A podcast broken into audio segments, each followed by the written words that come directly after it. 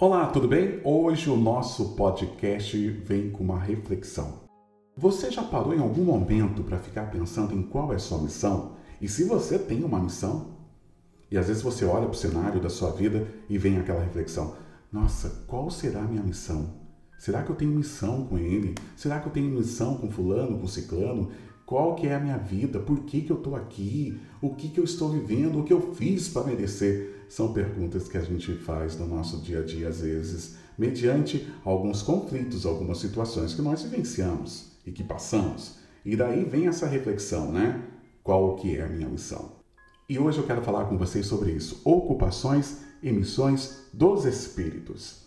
Na questão 558 do Livro dos Espíritos, Kardec ele lança uma pergunta muito importante para a espiritualidade.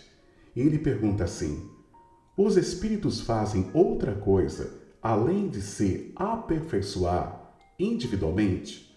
Ou seja, além de buscar nossa evolução, todos nós estamos aqui para evoluir. Tem alguma outra coisa que a gente faz? Qual que é o sentido de tudo isso? E os espíritos respondem para Kardec. Eles concorrem para a harmonia do universo ao executar os desígnios de Deus, de quem são os ministros. A vida espírita é uma ocupação contínua, mas não é sofrida, como na terra, porque não há o cansaço corporal e nem as angústias da necessidade. Olha que interessante. Quando Kardec lança essa pergunta, ele já faz essa provocação em relação à missão. Qual que é a missão? Além da missão do aperfeiçoamento, quando nós somos criados como espírito, nós temos a missão de sermos ministros de Deus. Por quê? Porque querendo ou não, você tem alguém sob o seu domínio, você tem alguém sob a sua responsabilidade e muitas vezes você tem que ser responsável por você mesmo. Então, querendo ou não, nós somos missionários dentro de uma plataforma que temos várias vidas. Quantas pessoas estudam com você, trabalham com você, moram na sua casa? Quantas pessoas nós estamos ao tempo todo sugestionando, influenciando, deixando marcas, registrando as nossas digitais na vida dessas pessoas? Ou seja, a sua missão é simplesmente contribuir com a evolução sua, mas ao mesmo tempo de todos aqueles que estão à sua volta.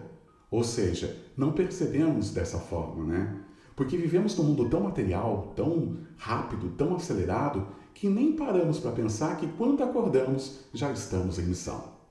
Uma outra reflexão é sobre esse cansaço, sobre esse sofrimento. Mas será que isso é sofrido? E os espíritos respondem que a vida espírita é uma ocupação contínua. Ou seja, se nós estamos querendo férias no plano espiritual, não vamos ter. Aquelas super férias, não. Nós vamos sempre estar em movimento, sempre estar produzindo, sempre estar ligado a alguma coisa.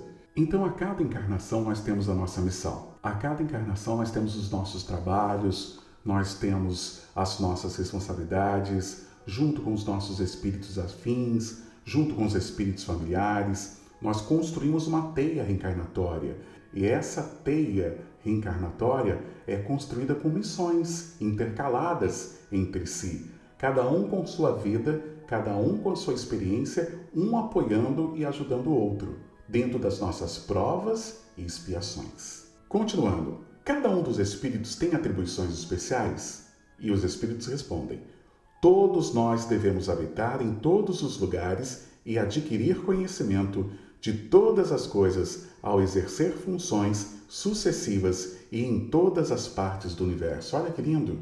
É uma grande jornada, gente. Estamos numa grande jornada, todos nós, indo e habitando em mundos, buscando conhecimentos, buscando informação para a gente conseguir chegar lá na frente.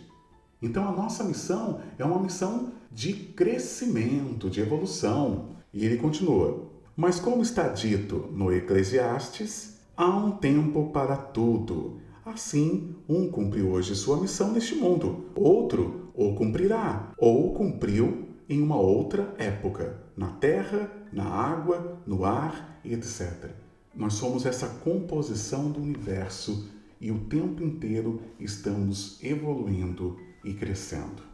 Baseado nisso, tem uma outra pergunta muito interessante também, As funções que os espíritos realizam na ordem das coisas são permanentes para cada um e estão nas atribuições exclusivas de algumas classes?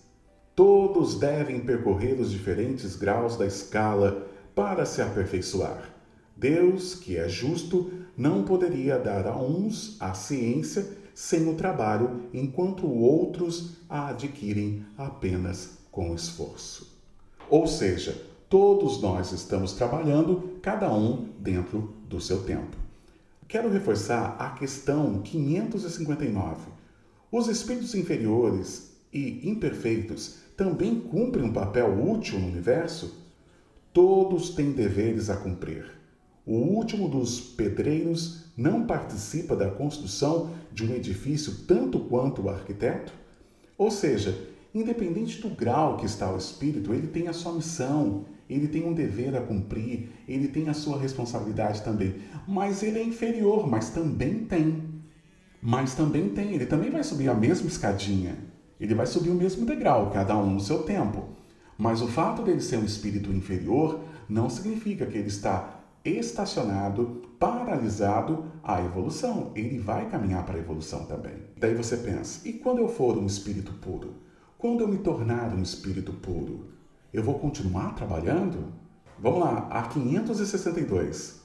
Os espíritos de ordem mais elevadas, não tendo mais nada a adquirir, estão numa espécie de repouso absoluto ou também têm ocupações?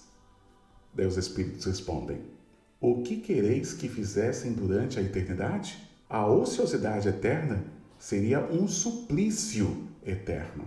Imagine só você durante toda a eternidade em repouso. Não tem como. Todos missionários, cada um visitando um orbe, trabalhando em conjunto com os espíritos crísticos, ajudando nas construções de planetas, influenciando as evoluções daqueles que precisam, são os espíritos missionários, inclusive trabalharam na construção do nosso orbe. O podcast de hoje tem como objetivo mostrar que todos nós temos uma missão, todos, independente de onde você está e o que você está fazendo nesse momento. Todos temos uma missão. Todos nós fomos abraçados pela causa do nosso Criador, que é trabalhar nessa grande cooperativa de evolução e de crescimento de todos os espíritos que estão nesse universo. E você também é um desses espíritos que está trabalhando dentro da sua missão, na sua família, no seu ambiente de trabalho, seja o que for que você esteja desempenhando nesse momento. Você tem uma responsabilidade e uma missão. Então eu volto para a pergunta inicial do podcast. Qual que é a minha missão? Será que essa é a minha missão? Estar vivo já é uma grande missão. É uma missão de oportunidade, de responsabilidade que requer muito cuidado, principalmente nas nossas tomadas de decisões. Porque como influenciamos e sugestionamos as pessoas e deixamos marcas, tome cuidado com o que você faz com a encarnação daqueles que estão à sua volta. Quantas pessoas ferimos, magoamos e às vezes em questões de minutos a gente coloca muita coisa a perder de uma vida que poderia ser em paz e com muita tranquilidade. É um tempo de reflexão, então vamos aproveitar para refletir sobre a nossa missão.